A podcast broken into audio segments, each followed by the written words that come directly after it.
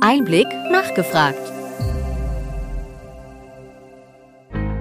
Willkommen bei Einblick nachgefragt, dem Podcast mit Interviews und Gesprächen zum Gesundheitswesen vom Gesundheitsmanagement der Berlin Chemie. Heute ist der 7. Januar 2022. Wir begrüßen Sie zum Jahresbeginn und wünschen Ihnen, liebe Hörerinnen, alles Gute für das neue Jahr. Wir beschäftigen uns mit den Trends im Gesundheitswesen mit dem Schwerpunkt Digitalisierung. Die Fachjournalistin und Einblickredakteurin Friederike Gramm hat darüber mit Dr. Dirk Heinrich, dem Bundesvorsitzenden des Virchow-Bundes, Sebastian Zilch, dem Geschäftsführer des BVITG, sowie Anke Rüdinger, der Vorsitzenden des Berliner Apothekervereins und Mitglied im geschäftsführenden Vorstand des Deutschen Apothekerverbands gesprochen.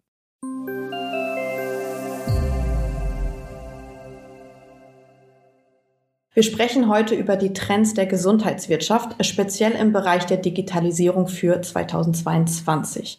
Hier stehen das E-Rezept und die EPA 2.0 natürlich an vorderster Stelle. Nun stelle ich Ihnen einmal unsere Gäste vor. Virtuell zugeschaltet ist Dr. Dirk Heinrich. Er ist Facharzt für Allgemeinmedizin, Hals-Nasen-Ohrenheilkunde und Vorsitzender des Virchow-Bundes. Herzlich willkommen. Sehr gerne.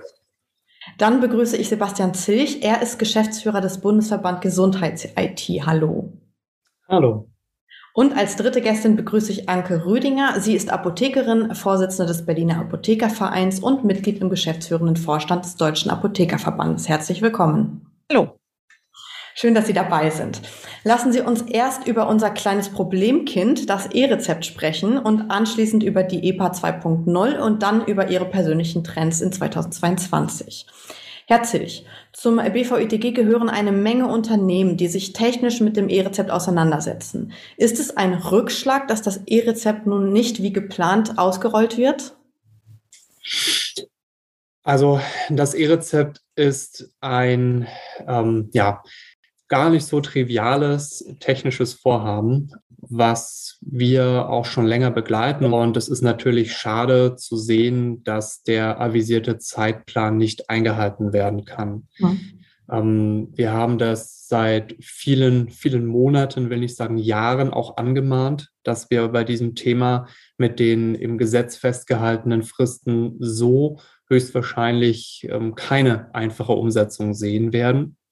Wir haben aber leider auch erlebt, dass es ähm, einen starken politischen Willen gab, der zunächst erstmal ignorierte, was tatsächlich auch umgesetzt werden kann und sollte.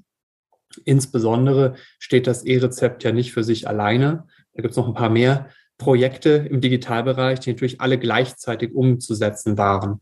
Und ähm, das hat eben zu der Situation geführt, in der wir jetzt sind. Ich glaube, die die Realität ist eben, dass solche komplexen Projekte eben ihre Zeit brauchen, ein ordentliches Projektmanagement brauchen, wo die verschiedenen Stakeholder auch beteiligt sind und zusammengeführt werden. Und das muss man nach vorne blicken sicherlich auch noch stärker in den Fokus nehmen. Ich glaube aber, ähm, was wir uns auch ganz bewusst vornehmen müssen, ist, dass wir die Realitäten und die politischen Ziele etwas mehr übereinander legen und in Einklang bringen und auch entsprechend nachsteuern können. Ein bisschen Sorge habe ich natürlich schon, wenn durch solche Kommunikation dann am Ende vielleicht auch Vertrauen in diese Digitalisierungsvorhaben angegriffen werden kann. Weil wenn man immer nur wieder hört, das ist gescheitert, die Frist hat irgendwie wieder nicht funktioniert, ja. dann schadet das natürlich dem Gesamtthema. Und das ist natürlich etwas, was wir auf jeden Fall nach vorne blickend verhindern müssen und sicherlich auch wieder reparieren müssen. Mhm. Herr Heinrich, wie sehen Sie das? Die KBV sagt immer wieder, dass die Pläne des E-Rezepts unrealistisch waren und äh, Sie eigentlich froh über diese Bremse sind. Wie sehen Sie das? Sind Sie froh, dass es zum Stopp gekommen ist? Also entscheidend für mich ist, dass ähm, das, was wir jetzt erleben, eigentlich eine ziemliche Frechheit ist. Also es wurde mit massivem Druck, wir wurden bedroht mit Honorarkürzungen, äh, mit äh, so einer unwahrscheinlicher Druck gemacht auf diesen Termin, 1.1.22, muss alles fertig sein. Und wir haben das gemacht. Die Praxen sind soweit, wir könnten sofort loslegen. Äh, mit, äh, und jetzt heißt es, geht nicht, weil andere äh, Player nicht, nicht nachkommen. Also Herr Zich hat völlig recht. Ich erwarte in der Zukunft, dass diese Dinge vollkommen austrainiert werden, sozusagen ausprobiert werden, dass die äh, Versuche so lange laufen, bis es wirklich überall richtig läuft. Und dann kann man sowas auch gerne starten. Aber diesen Druck zu verbreiten und dann hinterher eine Bauchlandung hinzulegen, so wie es jetzt passiert ist, das demotiviert alle und wir sitzen, in Zukunft sehen wir uns zurück und sagen, macht mal, wir kommen dann demnächst als Letzte, weil das reicht dann auch noch in drei Jahren. Aber die äh, Praxen waren alle bereit, sagen Sie ich bin, also meine Praxis ist bereit. Wir haben alle Heilberufe, Ausweise besorgt und Kartenterminals. Wir haben natürlich auch viel Geld ausgegeben, übrigens noch mehr, als wir erstattet bekommen, weil die, äh, weil die Firmen, die äh, die Dinge uns zur Verfügung stellen, uns ja regelrecht, regelrecht abzocken, immer wieder. Ähm, da werden sogar Dinge einkassiert, die eigentlich für unseren Bedarf gedacht sind und für unseren Aufwand gedacht sind. Äh, wir bleiben hier auf den Kosten sitzen, auf ungefähr 50 Prozent der Kosten bleiben wir sitzen. Auch das ist eine Frechheit. Äh, und dagegen wehren wir uns auch und wir lassen uns auch in Zukunft nicht mehr unter diesen Druck setzen. Mhm. Frau Rüdinger, wie sieht es bei den Apotheken aus? Waren die alle bereit oder hat es daran gescheitert? Also die Apothekerschaft an sich war äh, bereit, flächendeckend das E-Rezept einzuführen. Nichtsdestotrotz sind wir ähm, sehr froh darüber, dass die Bundesregierung oder das Bundesministerium für Gesundheit in letzter Minute ja quasi ähm, dass die, die flächendeckende Rollout äh, gestoppt hat, ähm, weil eben gerade, wenn es jetzt zu diesem Zeitpunkt erster erster gekommen wäre, dann wäre, glaube ich, das äh, Projekt E-Rezept grandios gescheitert, weil es eben einfach noch gar nicht äh, in ausreichendem Maße ähm, getestet wurde. Also wenn man sich überlegt, äh, dass jährlich in Deutschland etwa 800 Millionen Rezepte von den Ärzten ausgestellt werden und in, den, ähm, in der Testphase oder auch in unserem E-Rezept-Modellprojekt in Berlin-Brandenburg gerade mal 42 echte E-Rezepte getestet wurden und von der Verordnung bis, in, äh, bis zur Versorgung durchgereicht wurde, dann ist das einfach zu wenig. Und insofern bin ich persönlich sehr froh, ähm, dass, das, äh, dass die, das neue Bundesministerium für Gesundheit sozusagen in letzter Minute dann äh, die Reißleine gezogen hat und gesagt hat, wir testen das jetzt erstmal nochmal gründlich. Äh, wir rufen alle ähm, dazu auf, mitzuarbeiten. Und das wollen wir auch als äh, Apothekerschaft. Aber im Großen und Ganzen bin ich froh, dass die Entscheidung so gelaufen ist, wie sie gelaufen ist. Mhm. Herr Zilch, können Sie mir sagen, wer daran schuld ist? Weil ich frage mich, das sind doch jetzt eigentlich Projektmanagement-Basics. Man hätte doch wissen können, dass das alles nicht so schnell funktioniert. Ähm, lag es dann doch daran, dass irgendwer nicht mitgemacht hat? Dass es, was, was, war, was war der Grund, warum es jetzt zu diesem Verzug kommt? Also ich tue mich bei solchen komplexen Vorhaben, wo so viele Beteiligte sind, echt schwer damit zu sagen, daran lag es und das war der einzige Grund. Ich glaube, jeder von uns wird Argumente finden, die man identifiziert hat und die da zusammenfließen. Ich glaube, für uns ist es insbesondere eben auch, dass bestimmte ähm, Testprozesse ähm, nicht frühzeitig klar und transparent waren, dass gewisse technische Anforderungen sich auch noch kurzfristig weiterentwickelt haben. Aber ich glaube, das ganz große Problem ist tatsächlich diese harte Frist, auf die wir immer wieder zugepeitscht wurden. Das hieß so, das muss es sein. Und wenn das nicht klappt, dann haben wir ein Riesenproblem. Ich glaube, ähm, dass es von daher eben wirklich ganz bewusst darauf ankommt, dass es nur ein Projektmanagement gibt und dass da jemand die Verantwortung übernimmt. Die Gematik ist ja am Ende noch mit eingestiegen und hat sich da auch noch bemüht. Ich glaube, das war am Ende dann zu spät, ganz einfach. Mhm. Ähm, da müssen wir besser werden. Und auch zum Thema Testen, das ist ja auch mehrfach angesprochen worden. Es gibt ja dann auch entsprechende Pressemitteilungen, wo es auch heißt, ja, wir haben ja immer gesagt, Tests sind wichtig. Dann sage ich, ja, wenn ich jemandem sage, fliegen Sie doch mal, und ich sage, ich habe keine Flüge, dann sage ich, ich habe gesagt, wenn er fliegt, dann kommt er da mhm. über die Lücke drüber. Das geht nicht. Ja. Also wenn die Rahmenbedingungen nicht da sind, wenn nicht klar ist, was passieren kann, dann können wir uns auch nicht nach vorne bewegen. Bei den Tests, die jetzt anstehen, muss es eben auch ganz klare Verantwortlichkeit und Koordinierung geben. Also es sind anekdotische Informationen, aber wenn dann da teilweise ähm, die betroffenen Akteure gar nicht wissen, dass sie in der Testregion sind und dass sie da mitmachen können, dann muss man sich am Ende auch nicht wundern, dass eben entsprechend die Tests nicht so groß geworden sind. Und wenn ich dann aus der Testregion Berlin-Brandenburg ähm, äh, sage, jetzt darf ganz Deutschland und ihr habt jetzt noch zwei Wochen Zeit, euch in diesen komplexen Test einzuklinken und dann sage das hat keiner mitgemacht. Das kann nicht funktionieren. Also ja. da müssen wir uns wirklich realistische Prozesse anschauen und da auch keine Angst davor haben, miteinander uns tief in die Augen zu schauen, zu sagen, dann kann dieser Termin nicht klappen. Da erwarte ich aber auch politische Verantwortung, ähm, dann auch entsprechend zu reagieren und nicht kurz vor Weihnachten. Ja, das kann ich gut verstehen. Ähm, lassen Sie uns gerne auch einmal über die positiven Dinge sprechen. Herr Heinrich, äh, was denken Sie, wie können Ärzte und ApothekerInnen durch die gemeinsame Nutzung dieser TI-Anwendung äh, Synergien bei der Behandlung erzielen? Also grundsätzlich habe ich ja überhaupt nichts gegen ein E-Rezept. Ähm, es äh, verlagert so ein bisschen ähm, das Erklären wieder mehr zu den Apothekern, weil ähm, wenn ich kein, kein händisches Rezept mehr aushändige, ist so das Gespräch mit dem Patienten, welche Medikamente er nun nehmen soll, schwierig. Oder ich muss dann doch wieder was ausdrucken, was ich ihm dann mitgebe. Dann ist irgendwie bei mir der komplette Nutzen eines E-Rezepts flöten gegangen, weil ob ich das dann, ne, also wenn ich lange was ausdrucken muss, mache ich das Gleiche, was ich heute auch mache. Mhm. Aber dieses haptische, dem Patienten erklären, hier Nummer eins, hier äh, Antibiotikum nehmen Sie so und so, Nummer zwei ist das und das das fällt ja dann weg. Ähm, sie müssen dann andere Kommunikationswege finden. Und ich glaube, auf die Apotheker kommt viel mehr Arbeit hinzu, mhm. weil der Patient ja auch unterwegs nicht mehr, kann nichts mehr in der Hand hat. Er kann das nicht lesen. Er muss dann ne, auf die Apotheke warten.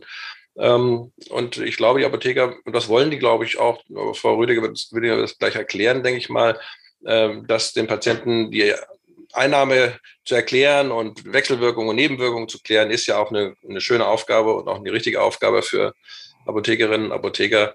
Und ich freue mich auf die Zusammenarbeit. Die ist jetzt schon gut und die kann vielleicht noch ein Stück besser werden.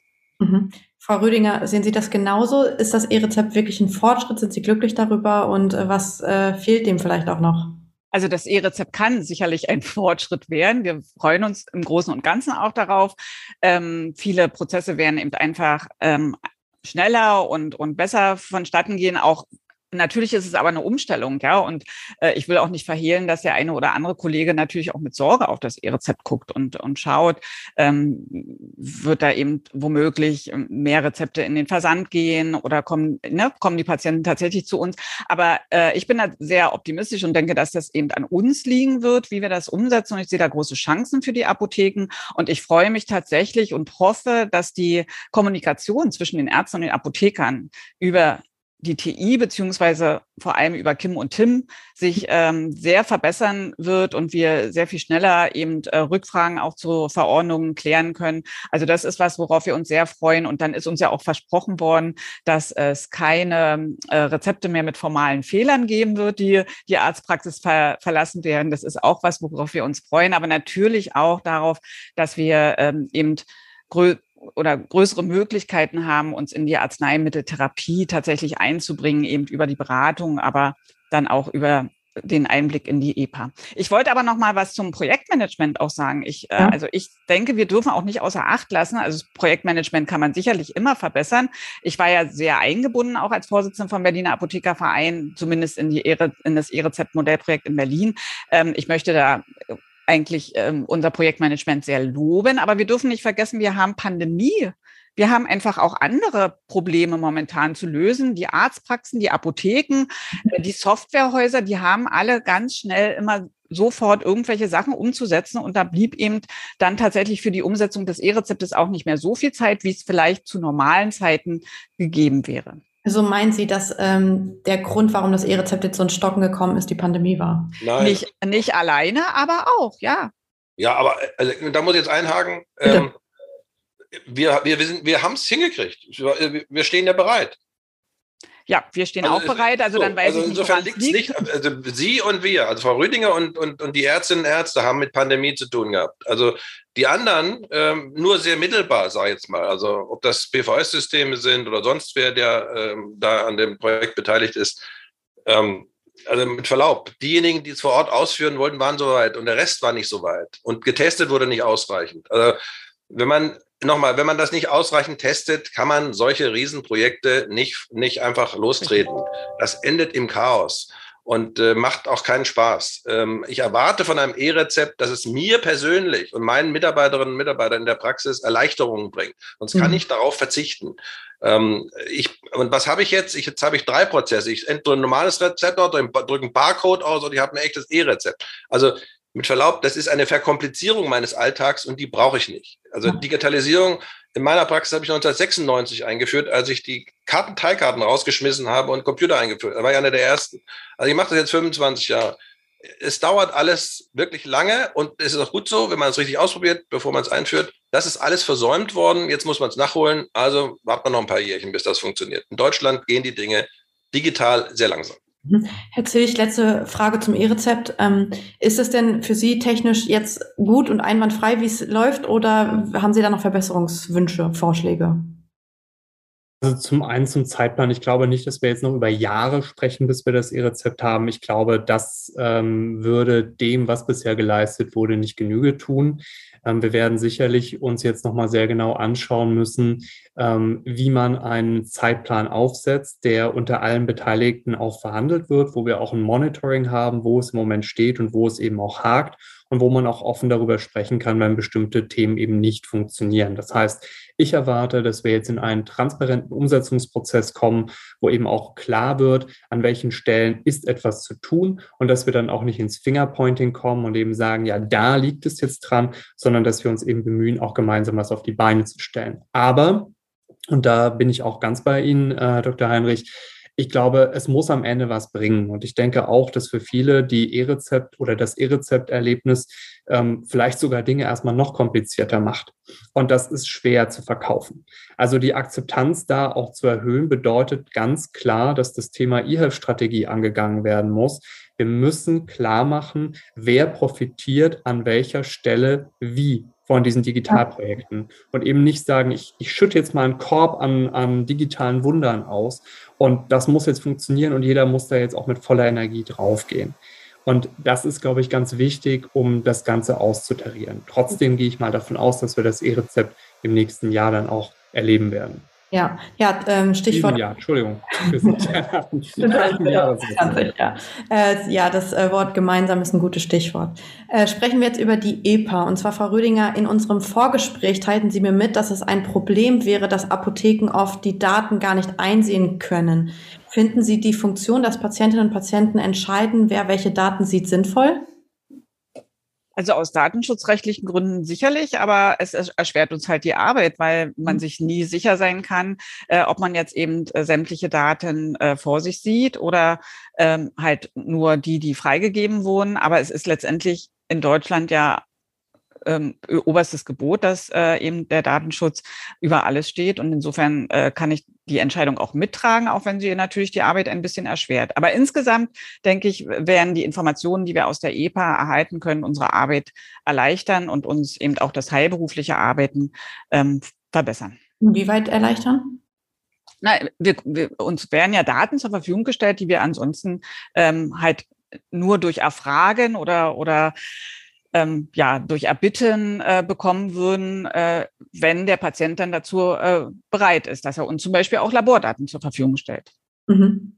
Herr Heinrich, äh, jetzt kommt ja die EPA 2.0. Da gibt es Erweiterungen im Rechtemanagement, aber auch neue Funktionen wie Mutterpass, U-Heft, das man jetzt eintragen kann. Reicht es jetzt aus, um die Anwendung zum Fliegen zu kriegen? Diese, diese EPA wird nie fliegen. Oh, das ist eine, das ist eine deutliche Aussage weil sie immer unvollständig ist. Also für mich als, als Arzt vor Ort ist eine elektronische Patientenakte, die nicht vollständig ist und die manipulieren ein, manipulierbar ist und erhebt, in, in, äh, damit kann ich nicht arbeiten. Ich muss mhm. also immer noch den Patienten alles Mögliche fragen.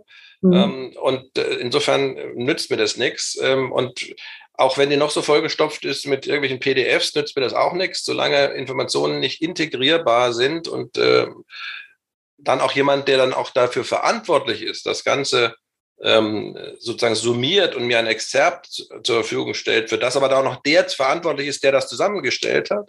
Das müsste dann wahrscheinlich der Programmierer sein, der, das, der den Algorithmus erfunden hat. Ähm, bin mir sicher, dass die alle sich dann ganz schnell davon machen und sagen, dafür bin ich nicht verantwortlich. Und am Schluss ist immer der Arzt verantwortlich. Solange bin ich in der Situation wie heute auch. Ich enthebe eine Anamnese und das, was der Patient mir sagt, ist das, wonach ich dann gehen muss. Was fehlt genau? Bitte? Was fehlt genau? Ja, es fehlt die Vollständigkeit und es fehlt äh, tatsächlich dann eine, eine Integration der Daten, ähm, die dann mir zur Verfügung gestellt wird, sodass ich auf, sage ich mal, auf einer DIN A4-Seite die Kerndaten des Patienten habe. Aber für diese Summierung und das Exzerpt aus einem PDF, von mir aus einem multimorbiden Patienten, das aus 150 PDFs besteht, aus 150 Krankenhausberichten und Labordaten aus 20 Jahren und dieses Exzerpt zu erstellen, ähm, wäre sinnvoll. Das ist, davon sind wir meilenweit entfernt. Ähm, und dafür müsste aber dann auch jemand verantwortlich sein. Denn es könnte ja auch ein Fehler drin sein in dem Exzerpt der Daten. Mhm. Und derjenige, der diesen Fehler gemacht hat, ist dann auch am Ende derjenige, der beim entsprechenden Prozess dann zur Rechenschaft gezogen wird. Stellen Sie sich einfach mal vor, jemand, ein Programmierfehler ähm, führt dazu, dass die Antibiotikaallergie, die der Patient hat, nicht aufgeführt ist. Ja. Und ich muss ja dann, wenn ich eine vollständige Akte hätte, müsste ich ja den Patienten gar nicht mehr fragen, verschreibt das Antibiotikum.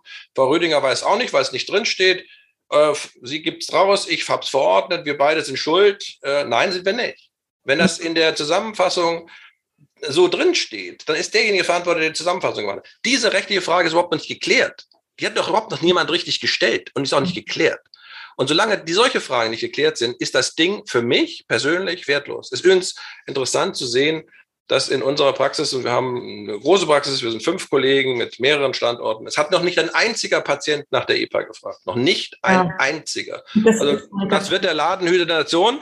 Mhm. Ähm, nice to have, macht die, macht die Industrie reich, äh, aber uns bringt es nichts. Natürlich, äh, macht die Industrie reich und ist wertlos. Sehen Sie das auch, sehen Sie also auch über die EPA? Also natürlich. Gar kein Fall, nein. Ich sehe das ganz anders. Ähm, das habe ich erwartet. Ja, natürlich. Das wäre ja so. Sie haben mir ja hier schon die Vorlage gegeben.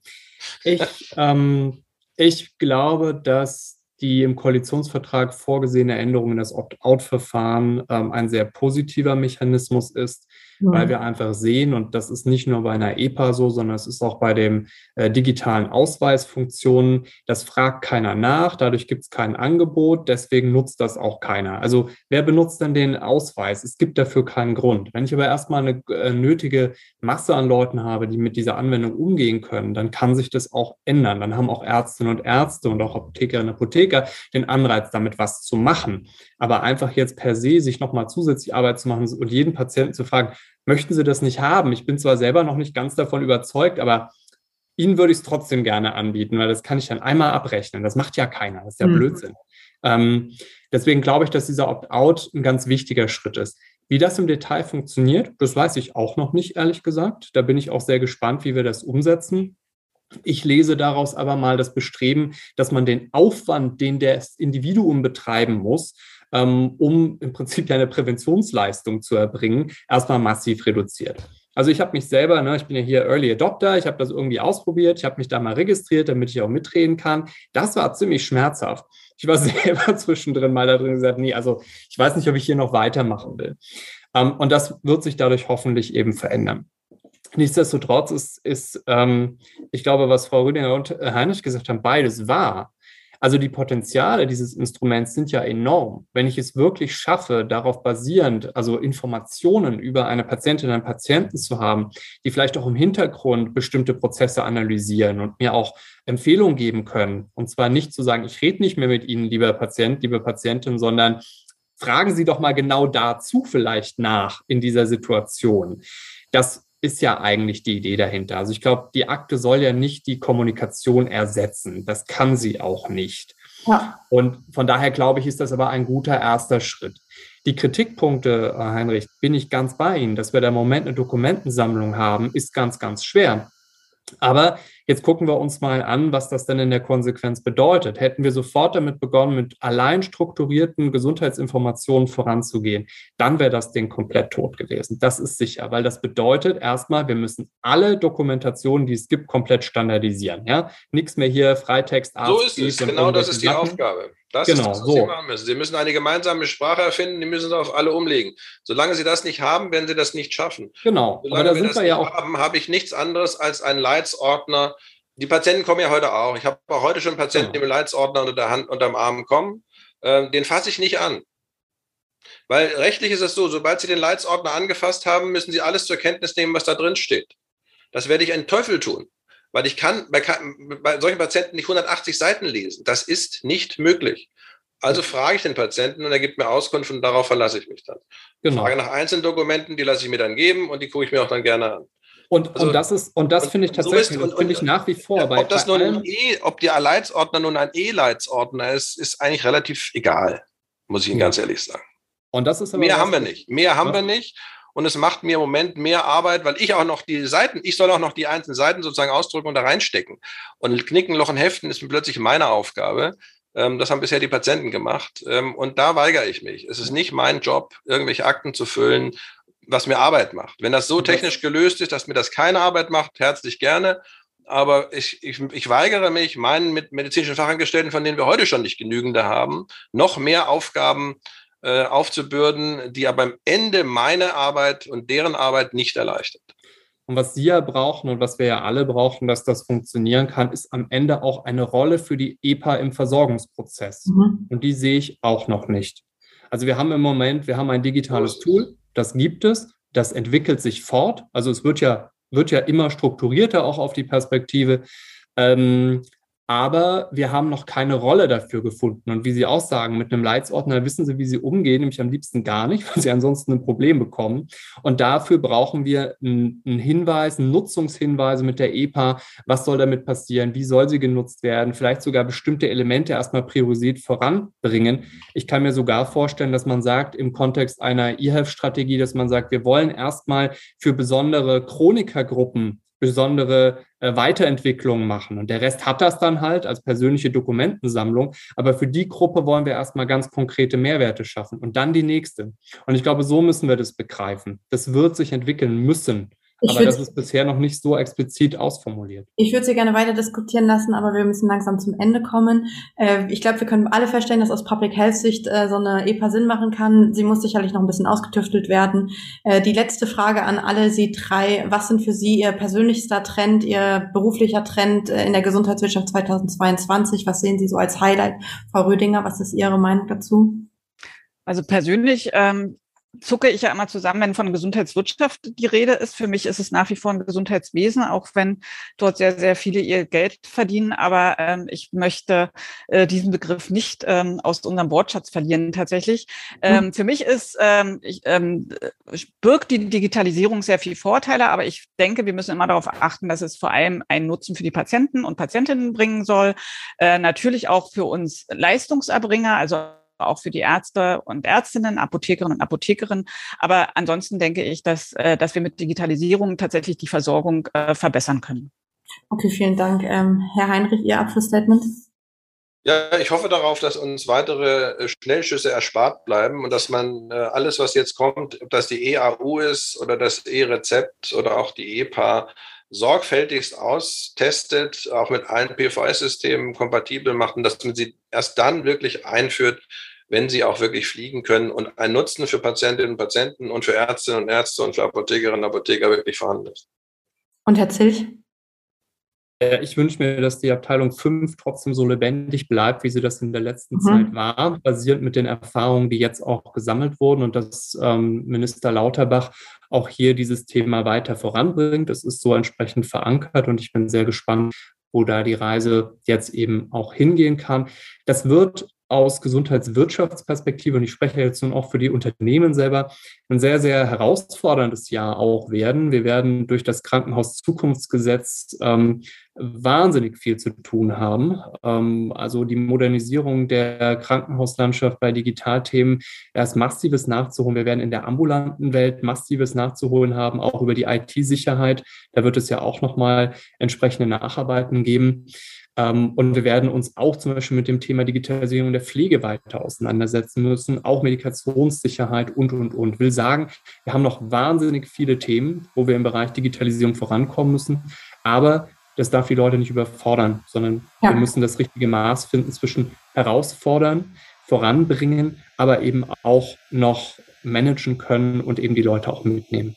Ja. ja, vielen Dank für die Statements, vielen Dank für das Interview und die Zeit. Und ich denke, wir leisten alle einen Beitrag zu einem guten Gesundheitswesen. Danke.